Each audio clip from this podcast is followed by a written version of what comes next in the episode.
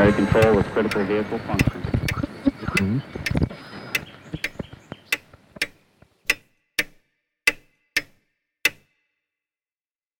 Herzlich willkommen zu Zukunft Denken, Episode 20. Heute wieder ein Gespräch, diesmal zum Thema offene Systeme, in Ergänzung zur vorigen Episode, der Episode 19, wo ich begonnen habe, einige Aspekte der Thema Offenheit, Geschlossenheit in Wissenschaft, Politik und Gesellschaft aus vergangenen Episoden zusammenzufassen, möchte ich versuchen, in diesem Gespräch mit zwei Experten, auf das ich mich sehr freue, dieses Thema zu diskutieren und zu vertiefen. Ich freue mich daher besonders, diese Episode gemeinsam mit Lukas Lang und Christoph Derndorfer aufnehmen zu dürfen. Ich kenne beide noch recht lange von meiner Zeit an der TU. Lukas hat eben an der TU Informatik studiert, hat dann im Jahr 2015 promoviert, und zwar an der Universität Wien im Bereich der mathematischen Bildanalyse. Nach seiner Promovierung hat er zum Thema inverse Probleme an verschiedenen Instituten geforscht, unter anderem am Johann Radon Institute for Computational and Applied Mathematics und schließlich am Department of Applied Mathematics and Theoretical Physics der University of Cambridge. Seit kurzem ist er im Bereich Data Science und Machine Learning bei einem internationalen Industriekonzern beschäftigt. Christoph ist CTO eines kleinen österreichisch-ungarischen IT-Unternehmens, daneben aber auch Obmann des Vereins OLPC Austria, Gesellschaft für Forschung und Entwicklung. Dieser Verein unterstützt seit 2007 Projekte an der Schnittstelle zwischen Open Source Software und Open Education, zum Beispiel One Laptop per Child, Technik basteln oder Code Week Austria. Beide gemeinsam, Christoph Derndorfer und Lukas Lang, haben zusammen die Lehrveranstaltung Free and Open Technologies an der TU Wien konzipiert und abgehalten. Diese Lehrveranstaltung war auch irgendwie so ein Kristallisationspunkt, warum ich auf die Idee gekommen bin, diese letzte Episode zum Thema offene Systeme und dieses Gespräch aufzunehmen. Damit bin ich am Ende meiner Vorrede und los geht's mit unserer Unterhaltung. So, hallo Christoph, hallo Lukas, vielen Dank, dass ihr euch heute Zeit genommen habt. Ja, danke für die Einladung. Hallo. Wir wollten über das Thema geschlossene und offene Systeme sprechen. Ich habe so eine These an den Vordergrund, an den Anfang gestellt. Wir leben in einer Zeit, wo versucht wird, wirtschaftliche Macht, aber auch politische Macht oder auch gesellschaftliche Einflussnahme durch Daten und unter Umständen auch durch geschlossene Systeme, geschlossene Algorithmen ja, zu erreichen oder zu erzielen. Wir haben beispielsweise in der IT-Software oft mit Monopolbildung zu tun, in der Hardware Systeme, die kaum durchschaubar sind, äh, wie sie funktionieren, weil sie vielleicht von Herstellern kommen, die ja in irgendeiner Weise arbeiten, die wir nicht nachvollziehen können. Und wir kennen aus der Vergangenheit, auch aus dem politischen Umfeld, eine Reihe von Versuchen, Menschen, Politik zu manipulieren durch soziale Netzwerke, Fake News, all diese, all diese Stichworte. Und da gibt es irgendwie so von manchen Seiten die These, dass offene Systeme, was auch immer das genau bedeutet, vielleicht kommen wir auf das dann auch noch zu sprechen, und Transparenz das Problem lösen könnten. Und daher vielleicht die Frage in den Anfang, was ist eigentlich das Problem und was ist der Unterschied zwischen geschlossenen und offenen Systemen? Vielleicht einmal auch aus Sicht der Wissenschaft, beginnen wir mit der Wissenschaft, weil ich glaube, wir haben mehrere Dimensionen, die man da betrachten kann. In der Wissenschaft gibt es auf der einen Seite das Problem, dass sehr viel hinter verschlossenen Türen passiert und nach außen hin außerhalb von Forschungslabors, von Forschungsgruppen eigentlich nur Ergebnisse in Form von, von Publikationen sichtbar sind und der eigentliche wissenschaftliche Prozess hinter verschlossenen Türen äh, zum Großteil stattfindet. Also wissenschaftlicher Prozess heißt Experimente oder Datenerhebung, solche Dinge? Ganz grob beinhaltet das von Datenerhebung genau über Experimente, Auswertung, Ergebnisse, Source Code, Analysen, ähm, ja, bis hin zu Review von diesen Publikationen. Das ist eigentlich nach außen hin relativ intransparent. Und ich, glaube, da sieht man schon mal an, an diesem Beispiel, was der Lukas genannt hat, sieht man schon, dass es da zwei verschiedene Dimensionen gibt. Ja. Die eine Dimension, die sage ich jetzt mal ein bisschen auf der praktischen, ähm, wirtschafts-, ähm, wissenschaftlich-operativen Ebene eher spielt, ist, dass man ein Riesenproblem mit Reproduzierbarkeit hat. Ja. In allen möglichen Bereichen, jetzt in unserem Bereich, vor allem Informatik oder jetzt auch gerade mit, mit Deep Learning, Machine Learning etc., gibt es immer wieder sehr gute Studien, die nachweisen, dass sehr viel von dem, was sozusagen als wissenschaftlichen Erkenntnissen publiziert wird, nicht mehr reproduziert werden kann von anderen Personen und es gibt da Studien, die sagen, dass die Personen, die selber publiziert haben, zwei Jahre später selber nicht mehr in der Lage sind, diese Ergebnisse zu reproduzieren. Ja? Ich glaube, das ist mal auf der praktischen Ebene, glaube ich, mal ein Riesenproblem. Und die zweite Ebene, die, glaube ich, sehr wichtig ist, kommen wir später dann noch im Detailable drauf, ist sozusagen diese gesellschaftlich-wirtschaftliche Ebene, dass da ein sehr großer Teil von wissenschaftlichen Erkenntnissen von der Öffentlichkeit, sprich indirekt über Steuergelder, finanziert wird aber diese Erkenntnisse dann in Journals publiziert werden, die nicht öffentlich zugänglich sind, sondern im Gegensatz ähm, sehr schweineteuer sind. Gibt es ja auch Proteste gegen Elsevier und so weiter. Ähm, und ich glaube, da, da sieht man schon, in diesem einen kleinen, simplen Beispiel sieht man mal Probleme oder, oder Schwierigkeiten in verschiedenen Dimensionen. Und was mir da wichtig erscheint, ist, Reproduktionskrise hört sich jetzt ein bisschen so an, ja, das ist halt da diskutieren halt aber Wissenschaftler miteinander, aber das Problem geht ja viel tiefer. Da geht es um Erkenntnisse, die für unsere Gesellschaft ja von erheblicher Bedeutung sind. Genau. Also geht ja geht auch Richtung Psychologie, Richtung Pharmazie und Umständen. Mhm. Weil der Kernprozess in der Wissenschaft bedeutet ja, dass wir Experimente machen, dass wir Dinge testen, dass wir Versuche machen und dass natürlich das kritisiert wird und dann irgendwann einmal auch steht, oder? Ja, genau, dass Reproduzierbarkeit von Ergebnissen ähm, vorhanden ist. Gut, aber was hat das jetzt mit geschlossenen oder offenen Systemen zu tun? Ne, wenn man sich jetzt wissenschaftliche Publikationen, so wie es der Lukas angesprochen hat, ansieht, das, was man meistens rausbekommt, ist sozusagen dieses Endartefakt, ist in, sagen wir, 95 Prozent der Fällen ein PDF.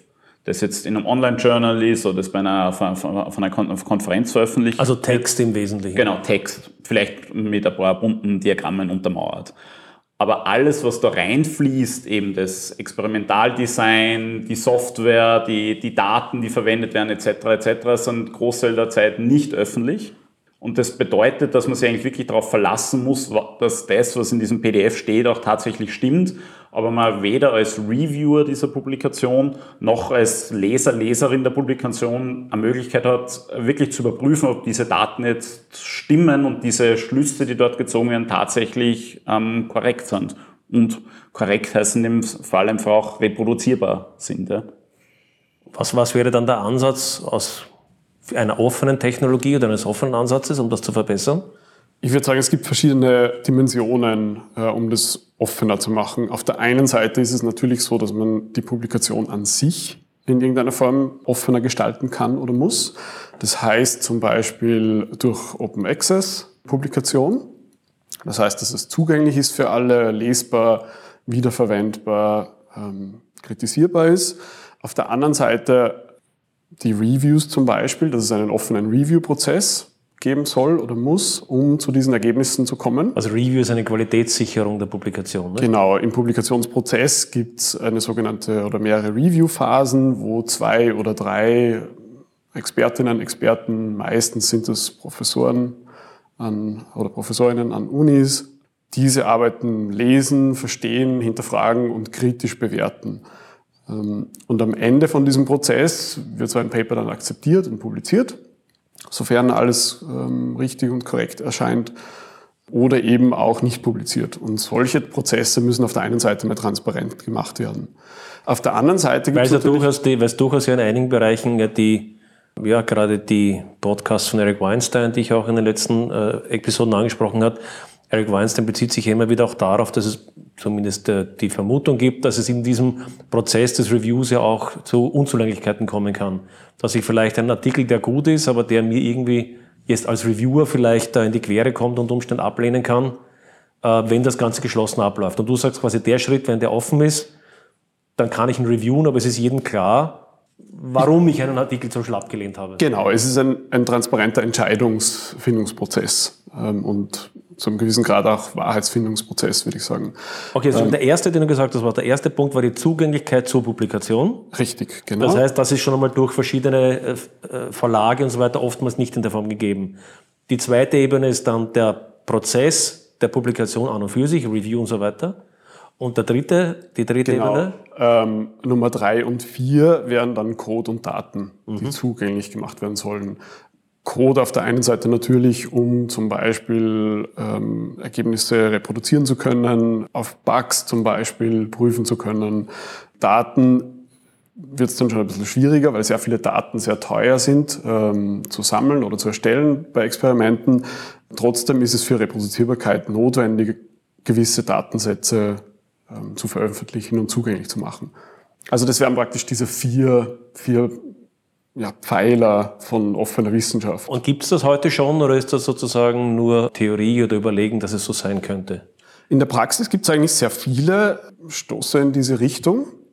Ähm, gerade in neueren Feldern, im Bereich Machine Learning, gibt es sehr viele Ansätze, das durchzuführen, gerade auch, weil die Reproduzierbarkeitskrise dort einfach auch sehr stark zutrifft.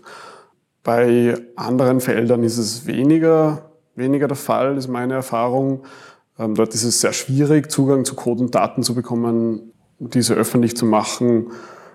Vielleicht kurze Statistik dazu. Es gibt ein Paper, glaube ich, wo versucht wurde, Experimente zu reproduzieren und der Großteil der Versuche scheitert schon einmal dort, dass, ähm, dass man überhaupt keine Antwort erhält auf Anfragen, den Code oder die Daten zum Beispiel.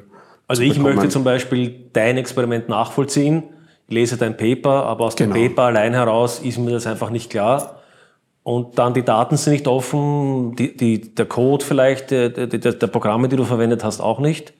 Dann schreibe ich dich an und du antwortest mir nicht. Und damit ist die Reproduktion im Grunde schon zu Ende, nicht?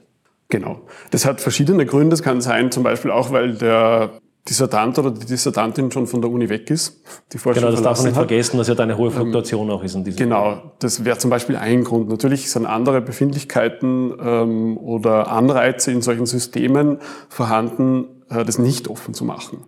Hast du persönliche Erfahrung mit solchen offenen Publikationssystemen gemacht in deiner, in deiner Forschung? Habe ich, ja. Ähm, vorwiegend sehr positiv. Ich habe selbst sehr viel Open Source Software verwendet, äh, Code von anderen Publikationen meine Erfahrung war auch, wenn man selbst diesen extra Aufwand betreibt, das öffentlich zu machen und zu publizieren, Code und Daten zur Verfügung zu stellen, Open Access zu publizieren, dann gibt es da auch gewisses Feedback. Die Leute verwenden das, die Leute kontaktieren einen. Also sehr in erster Linie positiv aus meiner Erfahrung. Also du hast sowohl verwendet offene Systeme oder offene Daten von anderen, als auch eigene Erkenntnisse oder eigene Codeteile der Forschung in einer solchen Weise zur genau, Verfügung gestellt. Genau. Und der erste Anknüpfungspunkt eigentlich bei jeder Literaturrecherche in der Forschung in den Feldern Mathematik, Physik, ähm, Informatik ist eigentlich sind eigentlich immer Preprint-Server oder fast immer Preprint-Server. Das war auch das, was ich mit dem Gespräch mit Andreas Winisch kurz gesprochen habe. Kannst du noch mal kurz sagen, was ein Preprint-Server ist? Preprint-Server sind im Prinzip ja, Repositories, wo man nicht veröffentlichte oder unter Review befindliche Papers schon einmal raufstellen kann, der Öffentlichkeit, der Community zugänglich machen kann und dann im Laufe zum Beispiel des Review-Prozesses immer updaten kann und dort ja, so eine Art Open Access Server von meistens erstmal nicht reviewten Paper stattfindet. Das heißt, in der Wissenschaft habe ich das Gefühl, nach eurer Meinung und auch nach dem, was ich so beobachte, dass es doch dass man doch hier sagen kann, dass mehr Offenheit wahrscheinlich dem gesamten Prozess gut tun würde. Da gibt es wahrscheinlich relativ wenig nachteilige Effekte durch die Offenheit, oder? Also das Einzige, was mir einfiele, ist vielleicht ist in der Forschung, wo es sehr mit persönlichkeitsbezogenen Daten zu tun hat oder medizinische Daten natürlich jetzt, wenn ich äh, Experiment, nicht Experimente, wenn ich, äh, wenn ich mhm. medizinische Studien mit Patienten mache, ist die Patientendaten sind natürlich kritisch, da wird natürlich jetzt eine totale Offenheit wahrscheinlich nicht erwünscht sein. Ja, ich glaube, es ist allgemein, sind diese ganzen Prinzipien leichter anwendbar auf quantitative Forschung. Ähm, bei qualitative Forschung, wo es um Transkription von detaillierten ähm, Interviews geht, die sehr viel persönliche Informationen enthalten, die man jetzt nicht leicht irgendwie sozusagen ähm, löschen oder entfernen kann, wie man das jetzt beim quantitativen Datensatz vielleicht machen kann, glaube ich, wird sehr viel schwieriger, das offen darzulegen, ohne jetzt die, die Privatsphäre von, von Personen zu verletzen. Ja. Man weiß es ja auch schon aus der quantitativen Forschung, ähm, wir haben ja auch in der Vorlesung ein paar Beispiele gebracht, wie man eigentlich äh, unter Anführungszeichen anonymisierte medizinische Daten doch relativ leicht wieder reidentif reidentifizieren kann. Ja was natürlich gerade, wenn es um Erkrankungen oder sonstige Sachen geht, ähm, schon sehr problematisch sein kann. Also ich glaube, das ist gar nicht so leicht, auch quantitative äh, Daten so zu anonymisieren, dass sie tatsächlich anonym sind. Ja. Das ist vielleicht auch ein bisschen ein Vorgriff zu den späteren Dimensionen, aber vielleicht auch an gar keiner falschen Stelle. Das heißt, äh, offene Daten könnten unter Umständen auf einen bestimmten Datensatz bezogen unproblematisch sein, Aber wenn ich ihn dann möglicherweise mit anderen offenen Datensätzen verbinde, könnte ich dann Umständen aus dieser Verbindung dann her wiederum Rückschlüsse vielleicht auf Individuen, auf Personen etc. treffen, die ich durch eine vorige Anonymisierung eigentlich ausschließen wollte. Ja, ein kleines Beispiel, wenn man jetzt sagt, man ist irgendwo in einer Gemeinde in, in Österreich mit 500 Einwohnerinnen und dann werden zwar alle Daten anonymisiert, aber es gibt nur einen Arzt im Dorf ähm, und dann weiß ich bei einer Person, da habe ich zwar keinen Namen, keine Sozialversicherungsnummer, kein Geburtsdatum, aber ich weiß, das ist ein Arzt und eine Ärztin, dann weiß ich sofort, von wem alle anderen Daten sind, die sozusagen in dieser Zeile drinnen stehen. Und das ist wirklich nur ganz ein ganz simples Beispiel. Aber genau, wenn man da sehr viele verschiedene Datensätze miteinander verknüpft, dann wird es noch viel schwerer, ja.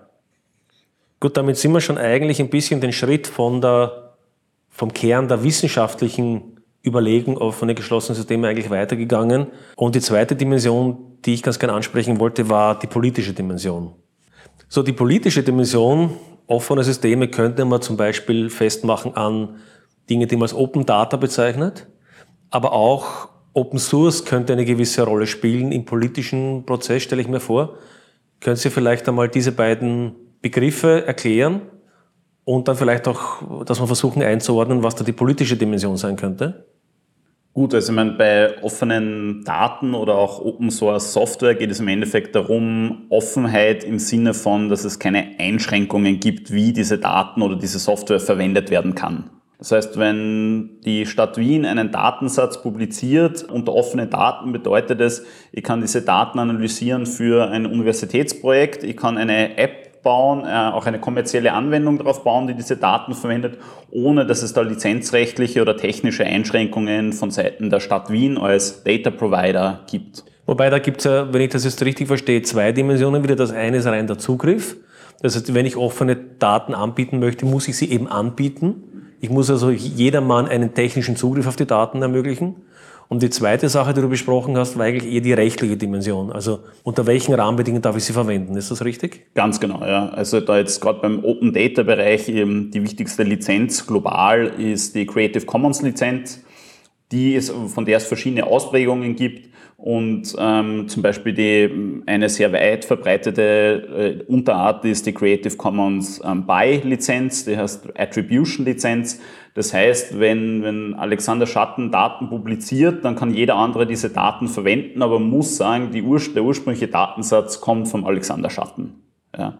Aber sonst gibt es keine lizenzrechtlichen Einschränkungen. Also spielen wir das an einem Beispiel durch. Die Stadt Wien könnte sich zum Beispiel entscheiden, die Luftgütemessungen ihrer, was weiß denn nicht, Luftmessstationen, die sie irgendwo bei Wien hat, in ein technisches System zu verpacken, sozusagen ein Interface zur Verfügung zu stellen. Dann könnte jeder eine abschreiben oder eine Statistik machen oder irgendwas und sich diese regelmäßigen Luftgütedaten herunterladen und entsprechend damit irgendetwas machen. Ja, oder in, für Wien ein ganz konkretes Beispiel. Es hat vor einigen Jahren ein Startup gegeben in Wien, die im Immobiliensuchbereich tätig waren und die haben die, diese Immobilienannoncen angereichert um Informationen genau aus offenen Datenquellen. Das heißt, man hat gewusst, okay, ich habe die Wohnung an der Adresse XY und ich habe gewusst, in der Nähe, dort war so und so viel Verkehr, dort gibt es öffentliche Verkehrsmittel, dort war die Luftsituation so, dort gab es die Kindergärten etc., weil diese Daten eben von der Stadt Wien ähm, unter Open Data zur Verfügung gestellt werden. Gibt es hier Beispiele, die man nennen kann, wo man sagt, ja, da gibt es wirklich einen konkreten Gewinn, ökonomisch oder auch aus gesellschaftlicher Sicht für die Bereitstellung von, äh, von offenen Daten? Also ich glaube, ein, ein, ein, praktisches Beispiel, das mir immer sofort einfällt, ähm, sind Daten über den öffentlichen Verkehr bin ursprünglich aus Oberösterreich, lebe Großteil der Zeit in Wien und es nervt mir aber eigentlich, dass ich in Wien eine App verwenden muss, um hier den öffentlichen Verkehr verwenden zu können oder eine Routenplanung und dann brauche ich in Linz einen anderen, in Salzburg einen anderen, in Graz eine andere. Ähm, wenn man alle diese Datensätze offen zur Verfügung hätte, dann könnte jemand, kann eine Firma oder Privatperson oder wer auch immer sein, und eine App zum Beispiel für ganz Österreich schreiben. Ich glaube, das wäre ganz ein praktischer Vorteil für Benutzer, Benutzerinnen. Das heißt, wir würden eigentlich erwarten als Bürger oder hoffen, dass öffentliche Einrichtungen doch relativ viele Daten auch unter einer offenen Lizenz zur Verfügung stellen. Definitiv. Ja, ich glaube, dass es für, für große Teile der Gesellschaft sehr, sehr viele Vorteile geben würde, auch wirtschaftliche. Betrifft offen, Open Data nur öffentliche, die öffentliche Hand oder wird der Begriff Open Data auch in einem nicht politischen Kontext verwendet? Auf wissenschaftlich haben wir schon gesprochen. Gibt es Unternehmen zum Beispiel, die Open Data Aktivitäten setzen? Was mir noch einfallen würde, ist Wikidata zum Beispiel. Ist ein, kann man sagen, ein NGO-getriebenes äh, Datenrepository. Kann man vielleicht dazu ein Wort sagen? Das ist, glaube ich, auch im Kommen, wenn ich das richtig sehe. Ja, das ist sozusagen eine Plattform im Endeffekt, wo man verschiedene öffentliche Datensätze publizieren kann äh, als zentrale Anlaufstelle, weil die Frage ja sozusagen bei Open Data und natürlich auch bei, bei Open Source Software ist, okay, nur weil ich diese Daten jetzt irgendwo ins Internet stelle, bedeutet es ja nicht, dass die jetzt gleich verwendet werden können oder gefunden werden können. Genauso wie der Lukas vorher gesagt hat, diese Preprint-Server, diese Repositories, der Wert von denen ist es, dass es eben relativ zentrale Anlaufstellen sind, wo man diese Informationen, Publikationen, Software etc. einfach auch findet. Und ich glaube schon, dass es genug Beispiele geben würde. Also ich fände es zum Beispiel aus verschiedenen ökologischen wie ökonomischen Aspekten interessant, ähm, zum Beispiel von, von der Taxiflotte in Wien zu wissen, wie sich die bewegen. Ja? Ähm, Im Vergleich zu Uber oder wie hat sich das seit der Einführung von, von Uber geändert. Ja? Also ich glaube, da gab es genug äh, interessante Fragestellungen aus dem täglichen Leben, die man mit Open Data möglicherweise leicht oder besser beantworten könnte. Mhm. Ich glaube, dass es im politischen Entscheidungsprozess einfach eine große Rolle spielen kann, wenn Daten öffentlich wären, wenn man verschiedene, ich nehme jetzt ein Beispiel, Pensionsmodelle durchrechnen kann. Das ist für mich so ein Beispiel. Mhm, mh, mh. Haben wir schon oft diskutiert, ja. das heißt, diese Daten sind eigentlich jedermann gar nicht so ohne weiteres zugänglich, oder? Genau, es, gibt, es ist so, dass die, ähm, der Staat eigentlich auf einem relativ großen Datenschatz sitzt und dort sehr wenig äh, Anreize gibt, diese Daten eigentlich zur Verfügung zu stellen. Es ist so, dass natürlich dort ein Problem entsteht, wenn diese Daten nicht 100% korrekt sind oder wären. Das heißt, es gibt einen sehr großen Druck, wenn da was schief geht. Auf der anderen Seite gibt es sehr wenig Anreize, diese Daten öffentlich zu machen. Und der Nutzen wäre aber sehr groß, wie zum Beispiel ein wirtschaftliches Beispiel aus Dänemark zeigt, wo eine Adressdatenbank ohne Namen etc. öffentlich gemacht wurde ähm, vom Staat, um einfach eine zentrale Adressdatenbank von allen Häusern, allen Wohnungen zu haben, die Firmen verwenden können. Der wirtschaftliche Nutzen davon gegenüber den Kosten war eigentlich enorm in mhm. diesem Beispiel. Mhm. Ich würde es doch ganz gerne noch vielleicht ein, zwei kritische Aspekte einbringen, weil man die meinem Gefühl auch manchmal noch übersieht.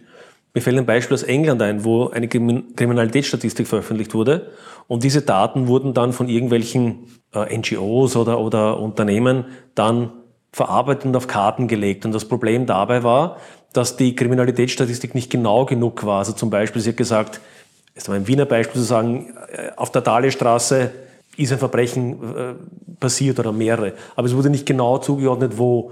Und dann wurde das Ganze so geprintet, dass der Eindruck entstand, dass an einer bestimmten Stelle, vor einem bestimmten Haus eine unheimliche Häufung von Kriminalität wäre, was aber sozusagen auf der Ungenauigkeit eigentlich der Daten und der problematischen Interpretation zurückzuführen war. Ich würde das ganz gerne noch mit einem zweiten Beispiel untermauern, äh, das nämlich ein bisschen auch zeigt, dass wir da, glaube ich, auch als Gesellschaft dann lernen müssen, mit diesen Dingen umzugehen. Ich habe vor vielen Jahren einmal mit jemandem gesprochen, der für den öffentlichen Verkehr zuständig war und der, da war diese Diskussion, soll man die Daten zur Verfügung stellen für den öffentlichen Verkehr oder nicht? Und der hat gesagt, naja, Sie haben ein bisschen Angst vor einem Thema, nämlich Sie geben die Daten als offene Daten frei, sagen wir die Verkehrsbetriebe. Und dann gibt es vielleicht einen, Ab, einen App-Entwickler, der diese Daten verwendet und abgießt, aber zum Beispiel diese App schlecht ist. Und die App dann aber die Daten nicht aktualisiert oder, oder da falsch anzeigt. Und der Kunde dann aber nicht unterscheiden kann eigentlich die App von den Verkehrsbetrieben und dann bei den Verkehrsbetrieben anruft und sagt, was habt ihr da für eine schlechte App oder was für schlechte Daten habt ihr. Also sagen, das Problem, dass dann der Nutzer nicht mehr ganz leicht zuordnen kann, wo eigentlich die Verantwortlichkeit in dem Prozess liegt. Ja, ich meine, ich glaube, was wichtig ist, ist wiederum Daten allein haben eine gewisse Bedeutung, aber die Frage ist ja immer sozusagen, wie man die Daten interpretiert. Und ich glaube, was klar sein muss, dass es erstens nicht gratis ist und zweitens nicht fehlerfrei genau mit diesen Beispielen, die du, die du ansprichst. Ja. Ich glaube, das ist ja wirklich was, wo man sich auch im, wenn es um öffentliche Daten, also von, von Städten oder, oder Staaten geht, wo man sich, glaube ich, überlegen muss, wie sieht die Kosten-Nutzen-Rechnung aus, weil es natürlich klar ist, dass die Bereitstellung der Daten, die Wartung der Daten, die zur Verfügungstellung von über APIs etc. etc. einfach durchaus nicht trivial ist und durchaus einiges an Kosten verursacht und dann natürlich auch legitimerweise die, die Frage gestellt werden muss oder auch gestellt wird, wie viel Aufwand ist, ähm, lässt sich rechtfertigen dafür. Und ich glaube, das ist was, was man mal entscheiden muss, aber ich bin schon der Meinung, dass wir gerade in Österreich momentan sehr stark am, am Thema sind, wir machen jetzt mal gar nichts mit den Daten, nehmen mhm. diesen, also versuchen gar nichts und ich glaube, wir lassen einfach sehr, sehr viel Potenzial liegen. Um nochmal kurz auf das Beispiel von diesen Adressdaten aus Dänemark zurückzugehen, das der Lukas vorher kurz angesprochen hat. Die, der, die, eine Studie damals hat ähm, ergeben, dass, sie, dass der wirtschaftliche, die wirtschaftlichen Auswirkungen, der Impact zwischen 2005 und 2009 sind berechnet worden für 62 Millionen Euro und die Kosten dieser Umsetzung waren 2 Millionen Euro. Das ist mir bewusst, das ist jetzt ein sehr selektives Beispiel, aber ich glaube, wir lassen schon sehr viel Potenzial ähm, auf der Straße liegen, weil wir es überhaupt nicht versuchen. Und bezüglich der Interpretierbarkeit von Daten würde ich zum Beispiel einwerfen, dass hier Journalismus eigentlich einen sehr großen Beitrag mhm, leisten kann. Mhm, mhm. ähm, auch im Sinne von transparentem und offenem Journalismus. Ich gebe ein Beispiel dazu. Die Panama Papers oder Offshore Leaks sind zum Beispiel auch als Open Data klassifiziert, ähm, wenn ich mich richtig erinnere, mit einer Creative Commons Lizenz sogar versehen. Das sind Daten, die kann ich jetzt mal so nehmen, aber diese Daten brauchen eine Interpretation. Und wie das interpretiert wird, wie diese Daten aufbereitet werden, also wie ich quasi die Information daraus schaffe, das muss genauso ein offener Prozess sein Braucht und nachvollziehbar und, sein. Und entsprechend. Damit bist, bist du eigentlich habe ich auf den, auf den zweiten, letzten Punkt, den ich zum politischen Aspekt noch ansprechen wollte. In der Politik haben wir in der letzten Seite immer mehr die Förderung nach Transparenz. Also Politik muss transparenter werden und so weiter und so fort. Und ich glaube, das hat einen positiven und einen negativen Aspekt. Es hat sicherlich einen positiven Aspekt in der Hinsicht, Panama Papers war wahrscheinlich eine so eine Sache. Es gibt ja auch, glaube ich, Projekte, die versuchen, Spendenlisten oder, oder in den USA, weiß ich, gab schon länger ein Projekt, die versucht haben, die Zuwendungen an Parteien oder Politiker zuzuordnen oder mit dem Abstimmungsverhalten irgendwie in einem Zusammenhang zu. Also das, das könnte man ja sagen, das wären ja wahrscheinlich durchaus positive Ansätze, oder? Auf jeden Fall. Also wenn man weiß, in, in Österreich, wer gewissen Parteien mh, hm, größere Geldmengen spendet, ich glaube in Österreich müssen ja Spenden über 5000 Euro offengelegt werden, dann ist es schon eine interessante Information mit entsprechender Interpretation von der Journalistinnen, glaube ich, hat das schon einen, einen gesellschaftlichen Wert, auf jeden Fall. Ja. Auf der anderen Seite ist es natürlich so, dass totale Transparenz eigentlich Handlungsspielraum einschränkt. Das heißt, wenn ich jetzt alles bis ins letzte Detail transparent mache, dann bin ich eigentlich politisch gelähmt auf mhm. gewisse Art und Weise. Dann kann ich zum Beispiel eigentlich nicht mehr verhandeln hinter geschlossenen Türen und ja. Kompromisse erzielen. Ja, Lawrence Lessig, der amerikanische Aktivist und Juri Rechtsanwalt, ist er glaube ja. ich nicht Jurist, hat es in einem längeren Artikel vor einigen Jahren auch äh, sehr kritisiert dass auf der einen Seite Transparenz wünschenswert ist, aber ich glaube, das Problem, das wir heute haben, ist, dass wir in vielen Bereichen das Vertrauen in politische Strukturen oder Politiker oder politische Organisationen verloren haben und glauben, dass man die mit Transparenz wiederherstellen kann. Und Lessig kritisiert das meiner Meinung nach zu Recht, dass er sagt, durch Transparenz kann ich verlorenes Vertrauen nicht wiederherstellen. Genau wie du sagst, wenn ich als ja, Politiker oder jemand, der irgendwie in der Öffentlichkeit eine, eine Aufgabe hat, ständig was im Scheinwerferlicht stehe, dann werde ich es mir sehr schwer tun, Verhandlungen zu führen. Dann wird es mir schwer fallen, noch langfristig zu denken und vielleicht etwas zu sagen, was im Augenblick vielleicht unpopulär ist und so weiter. Natürlich gibt es auf der anderen Seite den Punkt, dass es für mich als Wähler sehr interessant ist. Wie haben zum Beispiel europäische Abgeordnete des Parlaments über die letzten vier Jahre abgestimmt? Das wäre Wobei Abstimmung Beispiel, ist ja nicht Diskussion, ne? Abstimmung richtig, wäre wieder genau, das Ergebnis eines richtig, Prozesses, nicht? Genau, das wäre die Abstimmung über das Ergebnis. Trotzdem mhm. gibt es einfach da für mich massive Vorteile, diese politischen Prozesse transparenter zu gestalten. Und wiederum, also ich glaube, wiederum sehr stark bezogen jetzt auf Österreich, momentan sehen wir sehr viele Möglichkeiten nicht, wenn wir diese Daten auch überhaupt nicht haben. Also ich sehe da momentan nur, nur noch sehr viel Raum, sehr viel offener und transparenter zu agieren, bevor man dann in, in Teile dieser genannten Probleme einfach überhaupt hineinläuft. Ja. Wenn man sich jetzt anschaut, auf EU-Ebene gibt es ja zum Beispiel diese, diese öffentlich einsehbaren Listen von registrierten Lobbyisten. Ja. Und wenn man dann sieht, dass gewisse EU-Parlamentarier im Jahr 50 Besuche von Lobbyisten ähm, entgegengenommen haben, wie es jetzt um Copyright-Geschichten, Artikel 13 und 17 gegangen ist, wenn man da weiß, dass da die großen Verlage ein- und ausgehen, dann kann ich mal als mündiger Bürger, Bürgerin schon meinen Teil dazu denken. Und ich glaube, es ist schon mhm. wichtig, solche Informationen auch in einen demokratischen Prozess einzubringen. Mhm. Ja. Wobei man, glaube ich, trotzdem wieder aufpassen muss, ist, wenn man sich ganz ehrlich ist, mit den reinen rohen Daten können die wenigsten von uns, selbst in unserem Fachgebiet, etwas anfangen. Ja?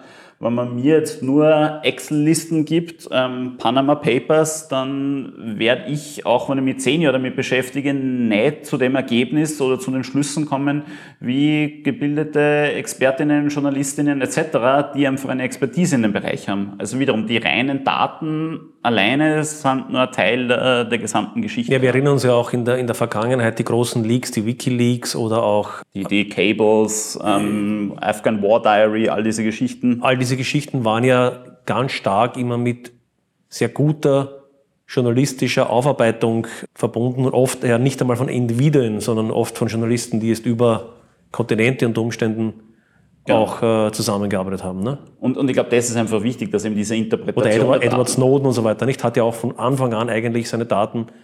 Ich, ich in seinem Buch schreibt er, dass er bewusst eigentlich nicht die Daten einmal einfach so ins Internet gekippt hat, genau. sondern genau aus dem Argument, glaube ich, was du auch bringst, das macht eigentlich nur Sinn, wenn es aufbereitet wird, wenn es qualitativ aufbereitet wird, wenn es glaubwürdig aufbereitet wird. Und dann eben diese Kooperation mit, also Journalismus ist in dem Sinne dann nicht überflüssig. Ne? Nein, überhaupt nicht. Und ich glaube, was einfach ganz wichtig ist, wo man sich auch nicht, nicht täuschen darf, ist, nur wenn man die Daten, grundlegende Daten zur Verfügung stellt, dass die Welt dann leichter ist oder leichter durchschaubar ist. Wenn man jetzt auf das Beispiel geht von ähm, Modellierungen und Simulationen über das österreichische Pensionssystem, glaube ich, selbst wenn man einen Datensatz hätte, würden es verschiedene Thinktanks und Organisationen und Parteien schaffen, aus diesen selben Daten komplett unterschiedliche Schlüsse zu ziehen und herauszulesen. Allerdings glaube ich trotzdem, dass es besser wäre, wenn man diese Daten zumindest zur Verfügung hätte. Dann könnte man diese Schlüsse leichter ähm, reproduzieren versuchen oder auch falsifizieren. Und ich glaube, da haben wir momentan einfach schon ein Problem, dass uns da die, die Hände sehr oft gebunden sind. Also wieder Plus-Minus, was ich nehme mit, es gibt offenbar oder es gibt viele Bereiche, wo wir mit offenen Daten oder mit einem offeneren Zugang zu Daten wahrscheinlich einiges heben könnten, einiges auch verbessern konnten im politischen Prozess. Trotzdem ist bei mir die Skepsis sehr groß nach diesem ständigen aggressiven Ruf nach Transparenz und jede, wir machen jetzt die super transparente Politik und so weiter. Ich glaube, da müssen wir gut aufpassen, dass wir nicht das Kind mit dem Bad ausschütten. Das wäre irgendwie meine Konklusion aus diesem Bereich. Ja, absolut. Also ich sehe auch, wie es der Lukas vorher gesagt hat, dass die größte Gefahr ist, dass man den Raum für Kompromisse und offene Diskussionen sehr stark einschränkt. Weil ich glaube, es ist egal, ob es jetzt um Koalitionsverhandlungen geht oder auf ähm, persönlicher Ebene um Verhandlungen, ähm, Gehaltsdiskussionen in, in einer Firma etc. Ich glaube, dass man da mit, mit einer kompletten Offenheit sich äh, durchaus einiges an Problemen einhandeln kann. So den Begriff der Firma greife ich jetzt gleich auf, weil ich glaube, die politische Dimension haben wir, glaube ich, mal weitgehend abgedeckt und damit bliebe es noch äh, die wirtschaftliche Dimension über. Haben wir aus wirtschaftlicher Sicht äh, Vorteile offener Systeme? Definitiv, um das Thema Open Source Software noch einmal aufzugreifen. Ich glaube, den wenigsten ist bewusst, dass eigentlich das gesamte Internet, ähm, gesamte Telekommunikation zu einem sehr großen Teil auf Open Source Software und teilweise auch Hardware basiert. Ähm, dort ist der wirtschaftliche Nutzen enorm. Ähm, große Firmen, die Daten verarbeiten, ähm, auch in der Wissenschaft, basieren irrsinnig stark auf Frameworks, die unter Open Source Lizenzen veröffentlicht sind, die kostenlos verfügbar sind, die frei modifizierbar und änderbar sind aber auch weiter vertreibbar sind. Das heißt, ich kann Open Source Software nehmen teilweise und kommerziell vertreiben, wenn ich kleine Änderungen, zum Beispiel Zusatzleistungen dazu anbiete. Also der wirtschaftliche Nutzen dort ist extrem. Vielleicht nochmal Open Source Software bedeutet, dass der Quellcode, also so der Bauplan der Software mit der Software mitgeliefert wird oder mit verfügbar ist und ich auch das Recht habe, diesen zu verändern und anzupassen. Genau. Und wenn, also heißt, wenn du sagst Internet, das heißt im Wesentlichen die Dienstleistungen der Netzwerk, Netzwerkdienstleistungen, aber auch viele der Cloud-Services bauen ja auf enorm viel Open-Source-Modulen und Komponenten auf, nicht? Absolut, genau. Es wäre für speziell für Startups und kleine Firmen eigentlich unleistbar, diese Softwarekomponenten neu zu schreiben oder zuzukaufen. Ähm, das Gleiche gilt für die Wissenschaft, dass dort sehr viel Open Source Software eingesetzt wird und das wäre eigentlich gar nicht finanzierbar. So ein System, wo man das alles wieder neu entwickeln müsste oder zukaufen müsste. Es gibt noch eine weitere Komponente dazu, die ich auch vielleicht als wirtschaftlich oder gesellschaftlich einstufen würde, die, glaube ich, auch ganz gern vergessen wird bei Open Source äh, Systemen. Und das ist nämlich der Know-how-Transfer, der da stattfindet. Wenn ich mir heute ein kommerzielles System kaufe, kann ich das verwenden in der Form, wie es der Hersteller vorgesehen hat. Ich kann aber nicht unter die Haube schauen sozusagen. Es gelingt mir nicht zu verstehen, naja, was macht die Software eigentlich? Und bei einer Open Source Software kann ich im Grunde jederzeit mir anschauen, ja, wie funktioniert dieser Algorithmus, wie funktioniert dieser Prozess und so weiter und kann nicht nur die Software verwenden, sondern auch mir damit Know-how aufbauen. Gut, wobei ich da glaube, dass da ähnliche Einschränkung gilt, wie die, wie ich vorher bei Open Data angesprochen habe, dass die Interpretation und das Verständnis auch sehr, sehr viel Know-how fordert. Mhm. Also nur weil, äh, selbst als ausgebildeter Informatiker, nur weil ich mir jetzt den Linux-Kernel äh, durchlese, die zehntausenden Zeilen, äh, verstehe nicht, was passiert. Es kann trotzdem wer Sicherheitslücken, Bugs, Backdoor, Backdoors einschließen, weil ich dieses Gesamtsystem trotzdem als, als Einzelperson oder als Organisation nicht notwendigerweise durchschauen kann aufgrund der, der Komplexität. Aber ja. apropos, du sprichst einen Punkt an, auf den ich noch kommen wollte, Sicherheitslücken. Da gibt's ja gerade, was Sicherheitsaspekte betrifft, gibt's ja in der Regel die Forderung, dass man hier eigentlich stärker auf Open-Source-Komponenten setzen sollte. Warum ist das? Ich glaube, genau aus dem Grund der Überprüfbarkeit, oder? Ja, wobei wiederum da die, die es auf praktischer Ebene äh, starke Einschränkungen gibt. Ich glaube, es ist zwei, drei Jahre her, da hat es in, in OpenSSL, also einer der, der Standard-Verschlüsselungs-Libraries, hat es einen Bug gegeben, der mehrere Jahre nicht entdeckt worden ist, obwohl er Open Source war und da sicher einige der besten mhm. Informatiker, Informatikerinnen der Welt mal draufgeschaut haben, aber es ist ihnen trotzdem entgangen. Ja.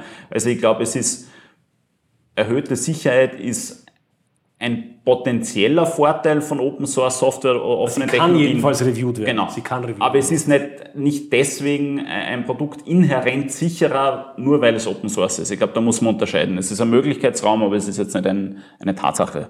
Okay. Ja, es gibt auch noch andere, es gibt ja heute auch eine, durchaus eine starke Gegenbewegung, speziell im Softwarebereich oder Software kombiniert mit Hardwarebereich, wo zum Teil Unternehmen versuchen eigentlich die Systeme immer mehr einzuschränken und den Nutzer in dem, was er mit der Software oder Software und Hardware machen kann, doch sagen wir, fast zu gängeln. Kennt ihr da Beispiele, die man da als Gegenbeispiel äh, zitieren könnte? Mir fällt jetzt aus der persönlichen Erfahrung zum Beispiel Digital Rights Management ein, mhm. wo es eigentlich sehr stark darum geht, mich als Konsument oder Konsumentin einzuschränken, wie ich zum Beispiel eine DVD verwende. Das wäre ein, also digitale Inhalte von genau, das wäre jetzt Musik auf, und so auf mhm. Inhalte bezogen. Ähm, es gibt, glaube ich, andere Beispiele. Ähm, das Beispiel mit dem Traktor aus der Landwirtschaft, der nur, der nicht reparierbar ist oder nicht wartbar und nur am eigenen Feld betreibbar ist. Also eigentlich, wenn ich mir einen Traktor kaufe in der Vergangenheit, bin ich davon ausgegangen, dass ich halt mit dem Traktor hinfahren kann, wo ich will. Ne? Und es gibt aber offenbar Unternehmen, die den Traktor so in der Lizenz einschränken, dass er nur mehr auf dem Feld, das quasi lizenziert ist, bewegbar ist und so weiter. Ne? Ja, und ich glaube, man, man, man muss da schauen, es geht ja nicht um eine, das sind jetzt so Beispiele, wo, so, wo man eine gewisse Bösartigkeit unterstellen könnte. Aber ich habe gerade erst am Wochenende einen interessanten Artikel gelesen. Ähm, es gibt ja diese Sonos-Lautsprecher, ähm, diese Wireless-Lautsprecher, die sie zusammenschalten lassen in, in, über verschiedene Räume. Und da ist es so, dass jetzt zum Beispiel die, die Softwareunterstützung für einige dieser ersten Lautsprecher, die vor zehn Jahren eingeführt worden sind, eingestellt wird. Mhm. Und weil es aber ein geschlossenes System ist, bedeutet es, okay, der, der Anbieter Sonos bietet eine App nicht mehr an oder schränkt eine Softwareunterstützung ein und dadurch werden mehrere hundert oder tausend Euro äh, teure Lautsprecher auf einmal ja, Papierbeschwerer, wie es so schön heißt. Mhm. Ja?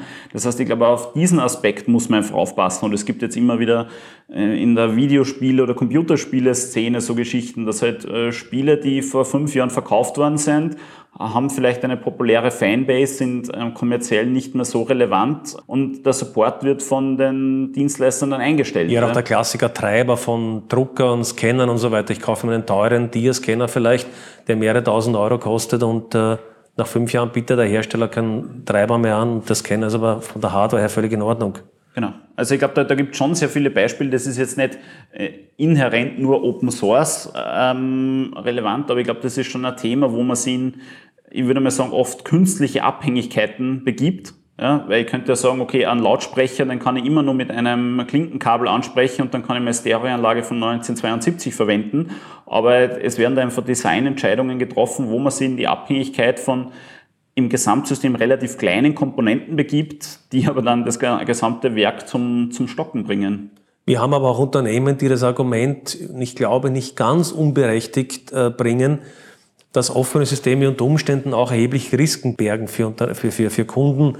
Also Apple zum Beispiel mit dem iPhone sagt, ja, wenn wir jetzt nicht diese digitale Sandbox, also diese digitalen Schlüssel sozusagen überall haben, dann ist der Kunde dem, der Gefahr von Spyware und allen möglichen Schadsoftware ausgesetzt, was nicht ganz unberechtigt ist, äh, äh, der Einwand. Oder das Beispiel, was ich immer ganz gern bringe, ist Tesla. Ich sage, gut, Tesla, ich kann nur die Tesla-zertifizierten Bauteile verwenden und, und kann nicht selber rumschrauben und so weiter. Das hört sich auf der einen Seite wie eine Gängelung an, auf der anderen Seite, glaube ich, muss man dann auch die Hersteller ein bisschen verstehen, weil wenn ich Tesla bin und dann der nächste Autoschrauber baut irgendwie einen anderen Sensor mhm. ein oder pimpt quasi die, mhm. irgendwas an dem Auto, weil er glaubt, das wird es besser und dann hat der Tesla dann einen Unfall in, äh, in einem automatisierten Mode, ja, dann steht Tesla in den, in den Nachrichten und nicht der Alexander Schatten, der es da am Sensor rumgeschraubt hat, und glaubt, der ja, verbessert ihn, nicht? Absolut verstehe ich. Es gibt aber da sehr gute Gegenbeispiele. Druckerpatronen, ja. Nespresso-Kapseln. Ähm, weiß jetzt nicht, ob es Nespresso-Kapseln konkret sind, aber Kaffeemaschinen, die nur mit gewissen Kapseln funktionieren von der eigenen Marke, wo ich einfach sehe, dass so eine Geschlossenheit von Systemen eigentlich auch Marktimplikationen mhm. hat und wirtschaftliche Implikationen mhm. und man eigentlich einen offeneren, transparenten Markt gestalten könnte, aber solche Monopolisierung da dagegen arbeitet.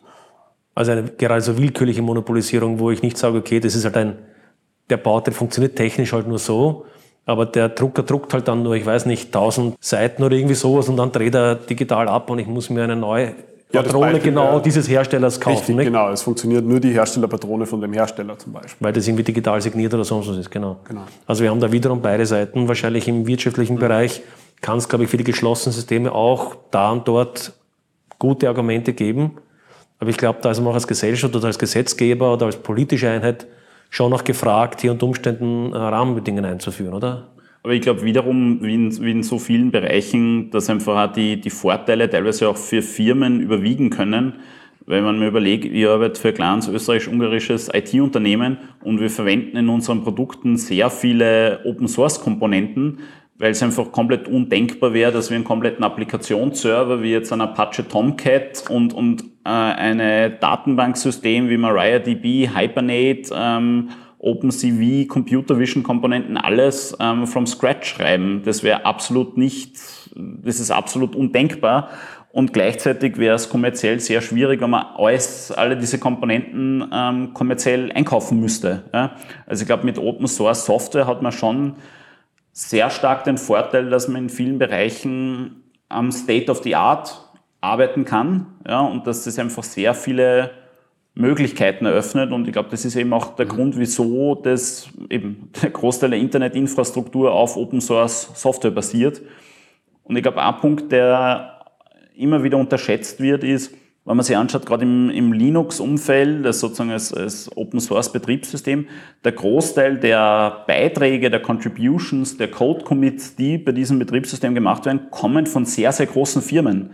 Also die größten Contributor, wenn ich es jetzt im Kopf habe, sind glaube ich Microsoft, Intel, Red Hat und Google und Facebook eben bei anderen Projekten die haben sozusagen wirklich auch diese gigantischen Unternehmen, die sehr viele Vorteile daraus ziehen, wenn sie diese Plattformen besser machen, sicherer machen, wie du das vorher das angesprochen hast, ja, weil es einfach dann State of the Art ist. Und ich glaube, das ist schon ein Thema, was, was nicht unterschätzt werden darf. Ja. Und es ermöglicht dadurch einfach wirklich eine große ja, globale Kollaboration, ähm, was wiederum auch in die Richtung geht, wie du angesprochen hast, dass man von diesen Systemen auch lernen kann. Ja, also Knowledge Transfer, wenn ich denke an Themen wie, wie Digital Divide, an, an äh, Entwicklungsländer oder dritte Länder, äh, dritte Weltländer, wie man es bezeichnen will, hat man da schon die Möglichkeit, mit Open Source Software wiederum zumindest das Potenzial zu schaffen, diesen Know-how-Transfer viel leichter zu ermöglichen, als das mit geschlossenen Systemen machen kann.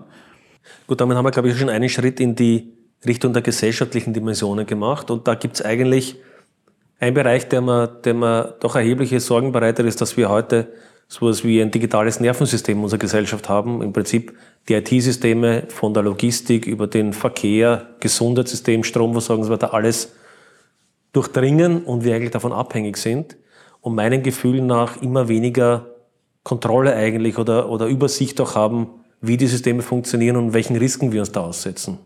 Mhm. Ist das etwas, wo offene Systeme äh, oder mehr Offenheit einen Nutzen bringen könnte? Ich glaube durchaus. Auf der einen Seite wird das immer verdeutlicht dadurch, dass man sehr oft liest vom Google-Algorithmus oder vom Facebook-Algorithmus. Als Informatiker ist mir vollkommen klar, dass das nicht ein Algorithmus ist, sondern sehr viele Komponenten dort zusammenspielen. Ähm, und ich glaube, dort brauchst durchaus mehr Transparenz, vielleicht mehr Verständnis, aber auch auf der anderen Seite vielleicht mehr Kommunikation ähm, und auch Wissenstransfer, wie diese Systeme funktionieren. Ja, und ich glaube, was ganz wichtig ist einfach, man muss sich auch wirklich überlegen, welche Entscheidungen treffen diese Systeme? In Österreich jetzt medial in den letzten 12 bis 18 Monaten sehr stark diskutiert worden. Wiederum, es war nicht der Facebook-Algorithmus, sondern der AMS-Algorithmus mhm. vom Arbeitsmarktservice dass gewisse Personen, die gewisse Kriterien, die nicht transparent waren, zumindest für, für, für mich waren sie nicht einsehbar, einfach gewisse Personen aufgrund einer Analyse ihrer Daten einfach aus gewissen Dienstleistungen ausgeschlossen werden. Und ich glaube, sowas ist schon sehr problematisch, wenn man solche Kernaufgaben, meiner Meinung nach Kernaufgaben eines Staates wie, wie das Sozialsystem da von Daten abhängig macht ja, oder von diesen Systemen, die nicht offen und die nicht transparent sind, abhängig macht. Ja.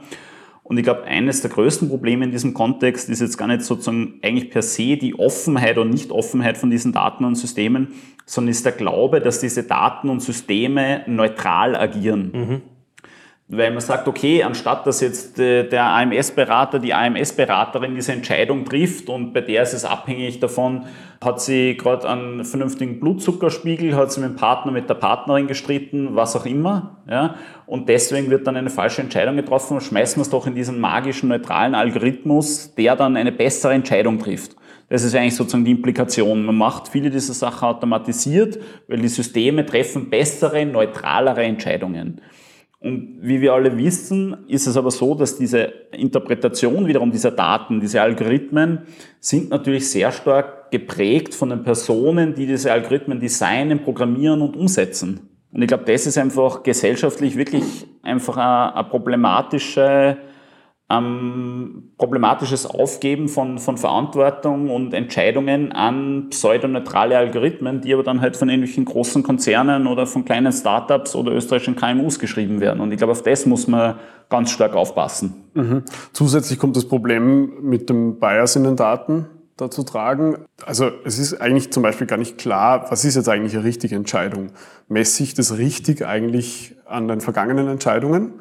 Oder messe ich das richtig an der Entscheidung, die ein Mensch treffen würde in dem Fall, wo man ja auch weiß, dass Menschen einem gewissen Bias, ähm, Racial Bias zum Beispiel unterliegen. Das heißt, gerade bei, bei Gerichten ist es eigentlich gar nicht so klar, wogegen ich eigentlich da ja, richtig messen kann, zum Beispiel. Das heißt, ist, ist aus der Datenbasis, also rein, also wenn ich euch richtig interpretiere, sagt ihr, nur weil ich jetzt einen Algorithmus habe, heißt das noch lange nicht, dass der quasi apolitisch ist oder, oder Richtig. Äh, sondern der wird letztendlich genau. von Menschen programmiert oder vielleicht noch schlimmer unter Anführungszeichen, wenn sogenannte künstliche Intelligenzsysteme oder Automat äh, Systeme, die automatisiert lernen sind, die müssen ja von etwas lernen. Basierend auf Daten. Das heißt, die Fehler, die ich in der Vergangenheit schon gemacht habe, mache ich in der Zukunft Also im schlimmsten auch. Fall lernt das System, also im Extremfall könnte ich sagen, ich habe eine rassistische Behörde und das System lernt aus den rassistischen Entscheidungen der Vergangenheit und agiert dann selbst rassistisch. Genau. Das wäre quasi eine extreme Interpretation. Ja, und, und, das Schlimme ist, dass, dass du nennst das Extrembeispiel, aber solche Sachen sind passiert mit Polizeisystemen in, in den USA, wo es dann sozusagen aller Minority Report um Pre-Crime geht, das heißt sozusagen ähm, Verbrechen zu stoppen, fast bevor sie passieren. Ja? Und die basieren natürlich auf bestehenden Daten, wo eben zum Beispiel ähm, Afroamerikanerinnen oder, oder Latinos, Latinas äh, häufiger teilweise vorkommen, aufgrund von bestehenden tatsächlichen Problemen auf, aufgrund von, vom sonstigen Racial Bias und dann haben diese Systeme mehr empfohlen, dass diese Personen angehalten werden. Ja? Also der, man hat, glaube ich, dieses, dieses Thema einer sogenannten Bias Propagation, wo man einfach aufpassen muss, wann die Daten selber schon vielleicht biased sind, die Algorithmen basierend darauf biased mhm. sind und ich das Ganze dann in ein selbstverstärkendes System gibt, wie es du gesagt hast, mit, mit Deep Learning oder AI oder auch mit Personen, die das einfach verstärkt einsetzen, dann, dann kommt man da in eine Spirale rein, wo man, wo man fast nicht mehr rauskommt. Und ich glaube, das ist schon was, was gesellschaftlich mehr als problematisch ist. Und das Ganze bekommt ja, ich meine, der Lukas hat vor, der einer von euch beiden hat vor vom AMS gesprochen. Nicht? AMS ist jetzt ein österreichisches Problem, kann ich sagen. Gut, das diskutiere ich halt bei uns und dann überlege ich halt, okay, welchen Algorithmus setzt das AMS ein? Ist das transparent genug oder nicht? Aber das diskutiere ich auf österreichischer Ebene. Aber wir haben ja leider, sage ich einmal, heute eine Situation, wo wesentliche Teile der Informationsversorgung, sagen wir es mal so, der Bevölkerung, ja nicht mehr in unserer Hand liegen. Wo wir amerikanische Konzerne wie Facebook haben, die im Grunde genommen entscheiden, was der Nutzer auf der ganzen Welt zu sehen bekommt. Und dann ist ja die Entscheidung völlig aus unserer Hand herausgenommen, weil wir in Österreich überhaupt nicht mehr entscheiden können, ja, was sieht es der, der österreichische Facebook-Nutzer im Vergleich. Äh, bei, beim ORF kann ich darüber diskutieren, sozusagen, aber bei Facebook kann ich es nicht. Und vielleicht ein Beispiel wieder ganz gern zitieren. Da gibt es den, den Noah Feldman, der sozusagen der Sheryl Sandberg, die Vorstandsmitglied, wenn ich mich nicht irre, bei Facebook ist, den Vorschlag eines Supreme Court auf Facebook gemacht hat. Und das war sagen, durchaus als positive Verbesserung gedacht mit der Überlegung, es soll auch so ein Global Oversight Board geben, also Facebook sollte sowas wie einen Facebook Gerichtshof oder was weiß ich, wie man es bezeichnen möchte, einrichten und der entscheidet dann quasi, was Fake News sind oder ich weiß nicht, oder, oder wie die Algorithmen arbeiten und so weiter. Also für mich ist das ein typisch amerikanischer Blickwinkel auf das Problem und eine erschreckende Idee, dass jetzt ein Unternehmen entscheiden soll, global, wer in Bangladesch oder im Niger oder in Österreich oder in Indonesien jetzt sehen soll, was er sieht. Oder seht ihr das anders? Na, sehe seh genauso. Ähm, da gehen wir jetzt schon ein bisschen weg vom, vom Kernthema des, des offenen Systems. Weil Nein, offen insofern, als, als, als ich jetzt da den Konzern Facebook, der diese Entscheidungen ja repräsentiert, sich völlig abschottet, dagegen zu erklären, wie diese Algorithmen arbeiten und wie sie, äh, also wenn ich Offenheit fordern würde, würde ich quasi von dem Konzern verlangen, als Regierung oder als Organisation welcher Art auch immer, klar zu machen, nach welchen Mechanismen dieser Konzern eben seine Entscheidungen trifft, wer welche Daten bekommt zum Beispiel. Ja, aber wiederum, selbst wenn, wenn, das, wenn das offen wäre, dieser Algorithmus offen wäre, dann würde das ja die Tatsachen nicht ändern also ich, ich verstehe noch nicht ganz, was, was die Offenheit sozusagen als Benefit für dieses, für dieses Thema bringen würde, weil es ist ja faktisch trotzdem so, dass man diese Sachen sehen. Ob ich dann genau weiß, wieso ich das jetzt sehe oder nicht, glaube ich, macht in dem Bereich zumindest für mich jetzt nicht viel Unterschied, wo ich schon eine Offenheit... Ähm Lass mich das an einem Beispiel erklären, weil ich glaube, vielleicht wird es dann klarer. Vor kurzem mit einer Amerikanerin, die sich genau mit diesen politischen Aspekten auseinandersetzt, beschäftigt und es gibt zum Beispiel das Problem, oder was viele das Problem sehen, dass Facebook individuelle äh, Nutzer mit individueller Werbung für politische Kampagnen adressiert. Und individuell kann so weit gehen, dass ich tatsächlich Werbung schalte, die unter Umständen auf ganz kleine Benutzergruppen fokussiert sind und die dann aufregen sollen oder, oder, oder, oder in irgendeine Richtung jedenfalls manipulieren sollen. Und das Argument ist dieser Politikwissenschaftlerin war und offenbar gibt es bereits solche, solche Projekte in europäischen Staaten, wo ich es vergessen habe, wo. Facebook sollte aufgefordert werden, klarzumachen, welche Werbungen sie an welche Gruppen verschicken und genau diese Art der Werbung quasi in einer Bibliothek zu hinterlegen, damit eben Datenjournalisten zum Beispiel dann untersuchen können, mhm. die Republikaner oder die Demokraten oder die ÖVP oder die SPÖ oder wer auch immer hat diese fokussiertes Targeting betrieben mit denen den Gruppen und so weiter. Das wäre zum Beispiel eine Transparenzforderung, die ich stellen könnte. Ich glaube, die Dimension ist uns gar nicht so bewusst, welche Auswirkungen diese Systeme da haben, zum Beispiel Facebook, ähm, dass es für oder diese Systeme für sehr großen Teil der Bevölkerung einfach als Hauptnachrichtenquelle mittlerweile dient. Genau. Ähm, Twitter, Social Media. Das ist, glaube ich, der eine Aspekt. Also die Auswirkung von diesem System ist, glaube ich, gar nicht so klar auch nicht so klar messbar. Auf der anderen Seite ist es so, dass diese Systeme gar nicht so leicht transparent beim, ja, oder transparent machbar sind. Das heißt, sehr viele von diesen Sachen sind einfach aus, aufgrund von Daten gelernt. Mhm. Da habe ich das Problem, dass diese Modelle einfach schwer interpretierbar sind. Das heißt, selbst Das wenn heißt- jetzt, also deine These wäre, selbst wenn Facebook mir jetzt den Source Code geben würde Richtig. und ich da vollen Zugriff auf alle Facebook-Daten, würde ich unter Umständen ein ganz, ganz großes Problem haben, daraus schlau zu werden. Richtig, genau. Ich glaube, dass das sehr, sehr schwierig wäre zum Beispiel. Ähm, sowas nichtsdestotrotz kann ich zum Beispiel Werbegeldflüsse transparent machen. Ähm, oder wie du sagst, oder wie du vorschlägst, ähm, die ja, Zielgruppen von gewissen Werbungen transparent machen. Diese Systeme sind im Prinzip so gelernt oder trainiert und um, um Aufmerksamkeit zu maximieren von Personen. Und das heißt, da muss man einfach auch den Nutzen von diesen Systemen hinterfragen und das Ziel von diesen Systemen. Das heißt, rein das transparent machen wird das Problem an sich von diesem zum Beispiel politischen Einfluss nicht lösen direkt. Ja, ich glaube auch, dass man da das Thema hätte, dass man mit der Transparentlegung des Algorithmuses vielleicht manche Teilfragen besser beantworten könnte. Da hast du schon recht. Aber ich glaube nicht, dass man damit insgesamt diese Problematik oder diese großen Themen, diese gesellschaftlichen Themen und Entwicklungen besser in den Griff bekommen würde. Und vor allem, glaube ich, was man auch nicht unterschätzen darf, um wieder ein bisschen zum Anfang des Gesprächs zurückzugehen, um diese Sachen jetzt wirklich komplett nachvollziehbar zu machen, bräuchte man ja nicht nur einen Algorithmus, sondern auch die ganzen Daten und die ganzen Datenmodelle, die diese Algorithmen gelernt haben. Wenn ich das jetzt aber öffentlich zur Verfügung stelle, damit man das analysieren kann, dann habe ich natürlich auch wieder ein riesiges Risiko von, von einem Missbrauch. Ja? Man darf nicht vergessen, Cambridge Analytica, diese Daten, die da verwendet worden sind, die sind ja ursprünglich genau über so eine API-Programmierschnittstelle zur Verfügung gestellt worden, damit sich Leute, externe Plattformen, ursprünglich Psychologen von der University Cambridge, genau mit diesen Daten beschäftigen können und Wert äh, daraus ziehen können. Ja. Also da muss man immer aufpassen, dass man nicht mit der Transparenz eigentlich mehr Probleme vielleicht. Also in dem Fall war es zu offen, könnte man sagen, oder? Genau. Und ich glaube, das ist aber ganz, ganz schwierig. Ja? Und wiederum, ich, ich glaube auch, dass man da vielleicht auch von der anderen äh, Seite hergehen müsste und sagen, man müsste eigentlich sozusagen die, die Mündigkeit, ähm, die Medienkompetenz der Nutzer, der Nutzerinnen erhöhen, dann würde das vielleicht besser funktionieren, also dann hätte das ein gesellschaftlich einen größeren Mehrwert oder könnte mit diesen Problematiken besser umgehen, als jetzt zu versuchen, an, an einen amerikanischen Konzern dazu zu bringen, seine, sozusagen seine Secret Sauce irgendwie aufzugeben. Also ich glaube, da, da versucht man vielleicht mit der Transparenz Probleme zu lösen, die sie über andere Art und Weise besser lösen lassen könnten. Ja? Also wenn ich versuche zusammenzufassen, was ihr sagt, äh, das sagen wir, Facebook-Problem repräsentativ für Unternehmen anderer Art, die in einer, diesen, in einer solchen Weise global agieren.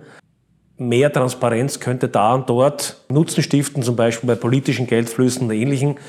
Aber es ist eigentlich nicht zu erwarten, dass man jetzt mit einer großen Transparenzforderung da einen wesentlichen Schritt weiterkommt, äh, diese Unternehmen ein bisschen einzufangen. Wird man wahrscheinlich mit anderen Strategien arbeiten müssen, die jetzt nicht Teil des heutigen Gesprächs sind, also die es nicht mit offenen oder geschlossenen Systemen im engeren Sinne zu tun haben. Glaube ich, ja. Ich meine, was ich, wo ich schon einen, einen Zusammenhang mit offenen Systemen sehe, ist, dass man sich, glaube ich, jetzt aus, aus ähm, sagen wir, also du vorhin angesprochen hast, aus europäischer Perspektive wäre es sehr problematisch, so einen ähm, Facebook äh, Supreme Court zu haben. Glaube ich, dass man sich schon andere Strategien überlegen könnte, indem man jetzt sagt, ich glaube, soziale Netzwerke sind, sind sehr schwer aus verschiedenen Gründen, aber man könnte sich durchaus überlegen, dass man sagt, okay, als Europäische Union versuchen wir uns unabhängig davon zu machen, indem wir eben zum Beispiel eine Suchmaschine bauen, ja, die durchaus mehr unseren Transparenzansprüchen, weil die sind unterschiedlich in Europa ähm, zu den USA, einfach, ähm, die denen mehr gerecht wird. Und ich glaube, das könnte man in verschiedenen Ebenen spielen. Es ist ja aktuell medial dieses große Thema mit, mit 5G-Netzwerk und, und Huawei. Und da muss ich sagen, das, das inhärente Problem an dem Ganzen ist nicht, ob Huawei jetzt für das chinesische Militär Daten ausspioniert oder nicht ist. Das Problem ist, dass es keine europäische Alternative dazu gibt, weil man, weil man in diesem ganzen Infrastrukturthema viel zu wenig investiert hat die letzten Jahre. Und Ja, Jahrzehnte. beides ist ein Problem meiner Meinung nach, nicht? Also wir wären jetzt auf einen Anbieter angewiesen, einen chinesischen Anbieter, von dem man eigentlich, glaube ich, ja, zumindest äh, vermuten kann, dass hier die chinesischen Geheimdienste andere Interessenlagen eine große Rolle spielen. Und wenn die eine solche Infrastruktur ausrollen, wir sicherlich nicht in der Lage sein werden, die so hinreichend zu verstehen, dass wir eigentlich sicher sein können, dass die Daten nicht abfließen. Und die Alternative dazu wäre aber ein, ein europäisches ähm, Projekt, ähm, 5G-Netzwerkinfrastruktur basierend auf unseren Transparenzanforderungen, Privacy-Anforderungen etc. Also da sehe ich schon die, die Offenheit. Also ich glaube, es würde jetzt nichts bringen, wenn man jetzt sagt, man baut jetzt ähm, äh, ein, europäisches Google nach, das sozusagen wieder dieses selbe geschlossene System hat. Ich glaube, das hätte wenig Chancen, auch auf Markt, auch, auch für, für die Nutzer, Nutzerinnen, sondern ich glaube, da könnte man schon ganz bewusst ein, ein offenes System entwickeln. Ja. ja, mir scheint das ein grundsätzliches Thema zu sein. Die Chinesen und die Russen als große Machtblöcke gesehen, haben sich definitiv abgekoppelt von dem, was die USA beispielsweise im Software oder im Internet, im Cloud-Bereich machen. Ist sicherlich mit, mit Methoden, die wir jetzt als demokratische organisierte Gesellschaft nicht notwendigerweise unterstützen würden, aber sie haben jedenfalls das Problem erkannt, dass man sich nicht so in einer strategischen Technologie von einem Machtblock abhängig machen darf. Ich glaube, das ist das, worum es geht hier.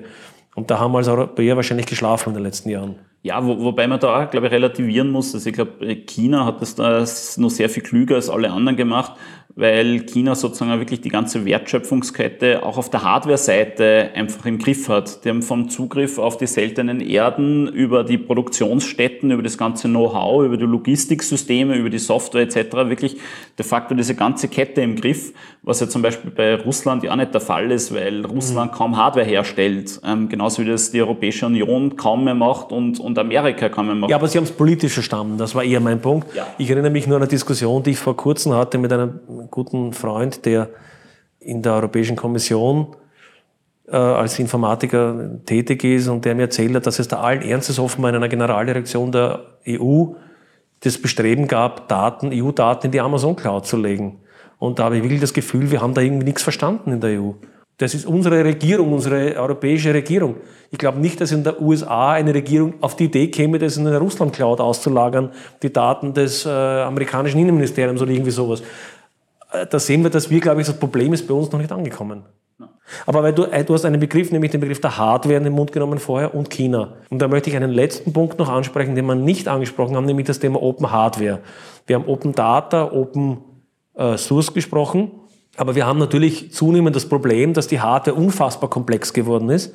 Wenn man sich, ich bin da absolut kein Experte, und wieder schaue ich mir diese Chaos Computer Club Hardware-Hacker an, die da die Chips ja. abschleifen oder ich weiß nicht was. Und das, was bei mir überbleibt, ist eigentlich, dass wir im Grunde genommen Geräte kaufen aus China, wo eigentlich niemand genau weiß, was die Geräte tut, tun, oder? Weil die Hardware halt irgendwo proprietär gemacht werden und ob jetzt da irgendwelche Teile drin sind, die Daten absaugen oder irgendwas mit den Daten machen, die da in dem Gerät verbaut sind, ist eigentlich für uns nicht nachvollziehbar, oder? Könnte da Open Hardware irgendwie ja, eine Lösung oder ein Ansatz sein?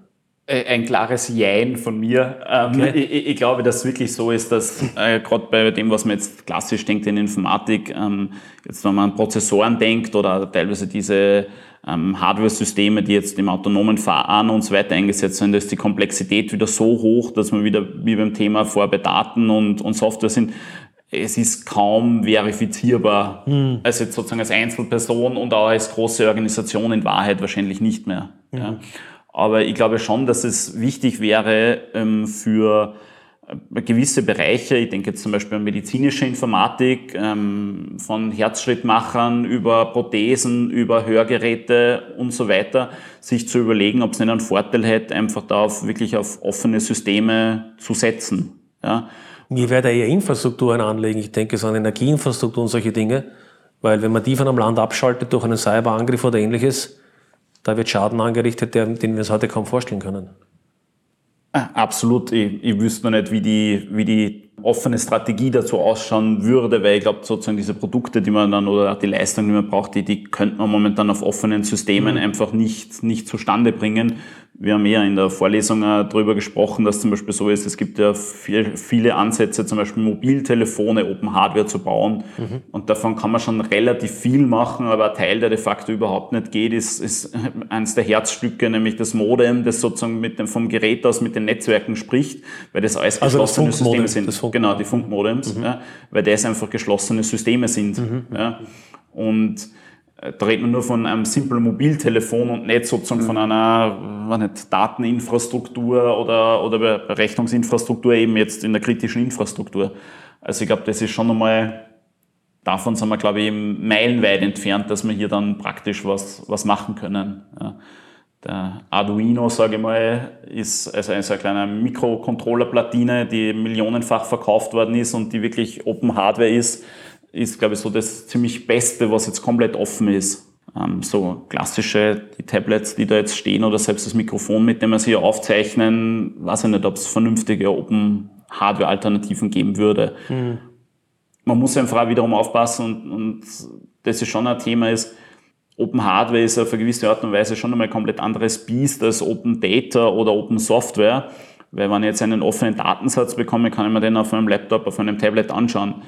Aber nur weil ich jetzt sozusagen die Schematik habe, genau weiß, welche Widerstände und welche Chips und so weiter jetzt rein können, damit ich dieses Mikrofon baue, heißt nicht, dass ich das selber bauen kann oder selbst in tausendfachen Stück bauen kann. Und ich bin ja. wieder von dem abhängig, der das baut und dann unter Umständen das eben nicht nach der Spezifikation baut oder ähnliches. Genau. Also ich glaube, das ist, das ist wirklich schon sehr, sehr schwierig, wo man einfach, wo einfach die Komplexität der, der Systeme einfach so hoch ist, dass sehr, sehr schwer ist, da irgendwie nur einen Durchblick zu bekommen.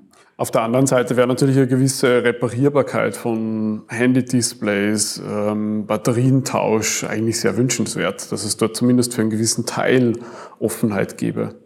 Ja, ja, wobei die Frage ist, ob, ist es dann Offenheit so im klassischen Sinn, wie wir jetzt sprechen, müssen die Komponenten dann wirklich offen lizenziert sein oder müssen sie. Ja, zumindest spezifiziert müssten sie offen sein, dann, damit das, damit das mhm. gewährleistet wäre, ne? Weil ja, ich, ich, ich, ich, könnte ja sagen, dass ich zum Beispiel alle Handyhersteller rechtlich dazu zwinge, dass sie Ersatzteile für ihre Geräte für die ja. nächsten fünf Jahre anbieten, ohne dass diese ja. Geräte, die Batterien, die Displays, mhm. die Kameras, ja. die Chips mhm. per se offen sein müssen. Also ich glaube, da muss man auch wieder unterscheiden sozusagen, was man, was man eigentlich will. Ja. Ich glaube, zum Thema Infrastruktur noch einmal ganz kurz. Wir sehen jetzt im Moment ein bisschen so einen Trend in Richtung Internet of Things. Mhm. Ähm, jedes Gerät wird angebunden ans Internet, bleibt über Jahre hängen, Smart Home Systeme, mhm. Glühbirnen, ähm, wo wir eigentlich die Komplexität von diesen Systemen überhaupt nicht mehr im Griff haben. Ne? Überhaupt nicht verstehen, wo diese, wo diese Systeme weder gewartet noch geupdatet werden und ich glaube, dort ist ja zumindest ja, gewisse Offenheit wahrscheinlich notwendig in Zukunft, damit wir nicht in einem riesen Schrotthaufen leben in zehn Jahren, wenn ich es mal so formulieren darf.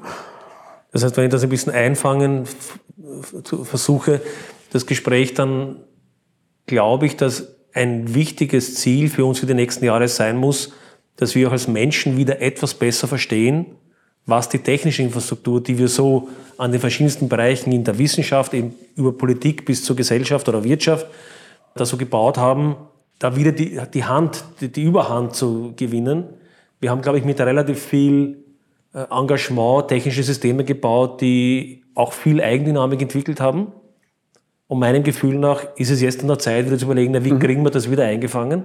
Eingefangen im Sinne von verstehen, was sie tun und da scheint eben Offenheit, Offenheit von Systemen eine Komponente zu sein oder ein, ja, ein Ansatz zu sein, der bei bestimmten Bereichen hilfreich sein kann. Würdet ihr dem Absolut, ja. Und so ich würde einen Punkt noch gerne einfügen, den wir gar nicht diskutiert haben, ist eigentlich Open Educational Resources. Okay. Und beim Verstehen von solcher Systeme fängt es bei mir eigentlich dort an, dass ich zum Beispiel als, auch als Bürger mir Gedanken machen muss, wie funktionieren diese Systeme zum Thema Machine Learning, ähm, AI ist zum Beispiel ähm, für mich ein großer Punkt, wo es auch große Bestrebungen, Bestrebungen gibt, zum Beispiel von der EU-Kommission, diese Themen an Bürgerinnen und Bürger näher zu bringen.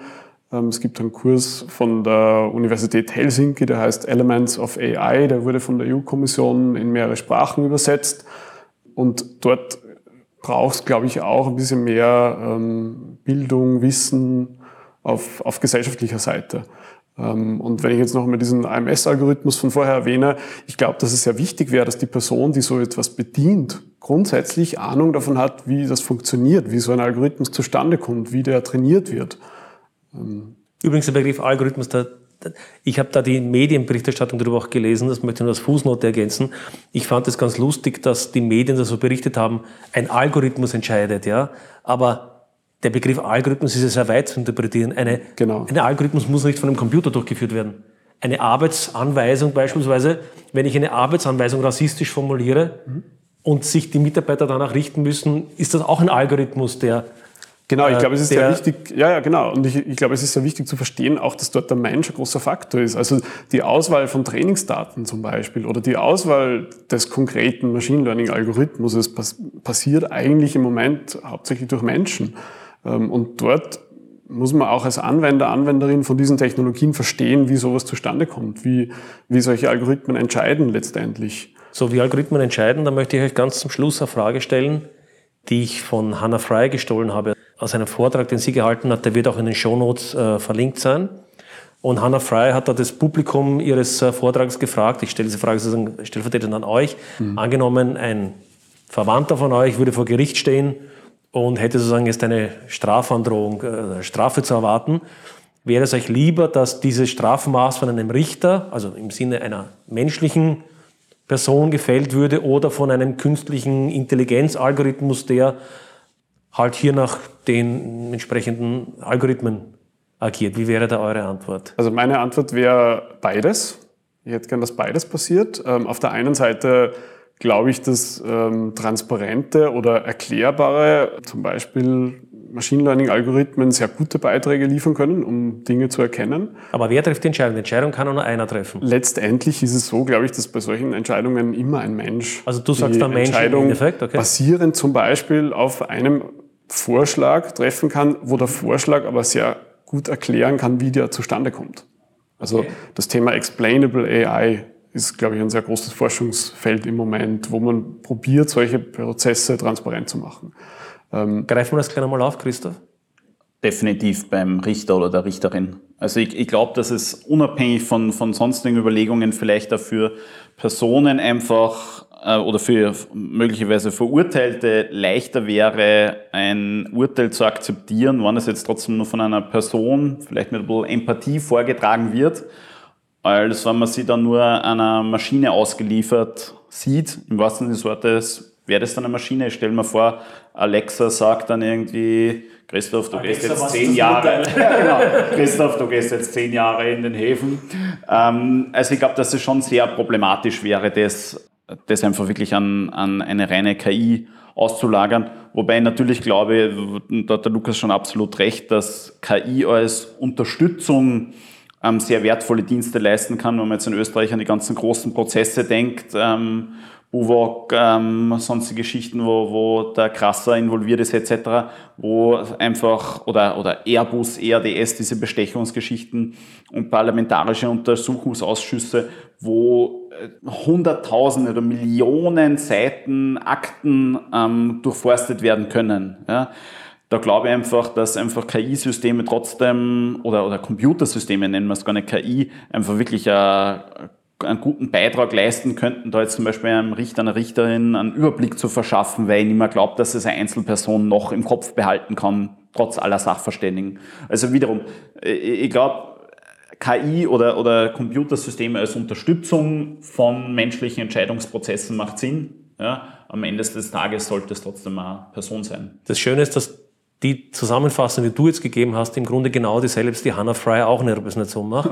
Also, sie, ist, also sie sagt im Grunde, sie kommt dann am Schluss auch zu, ihre Erkenntnis wäre, dass KI-Systeme alleine äh, wahrscheinlich gar nicht die Stärke sind, sondern die Stärke eigentlich in der Kombination von KI-Systemen sozusagen im Zusammenspiel mit Menschen sind. Sie spielt auch auf Ärztesystemen, Diagnosesystemen so eine Rolle.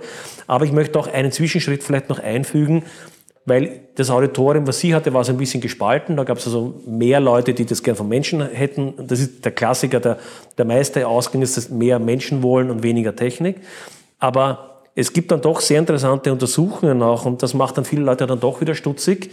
Wenn man sich zum Beispiel analysiert, wie Richter Urteile fällen, dann stellt man fest, dass das Strafmaß nicht unerheblich davon abhängig ist, ob er vor dem Mittagessen oder nach dem Mittagessen das Urteil trifft, ob er vielleicht am Ende des Tages ob mit seiner Frau gestritten hat oder umgekehrt oder ob sein Fußballteam erfordert. Also so viele menschliche Faktoren, die da mitspielen, dass dann ein Richter unter Umständen, du gehst dann vielleicht drei oder vier Jahre ins Gefängnis und das ist ja nicht ganz unerheblich und abhängig eigentlich davon, ob der Richter gerade äh, schlecht gegessen hat oder nicht gegessen hat oder müde ist und so weiter.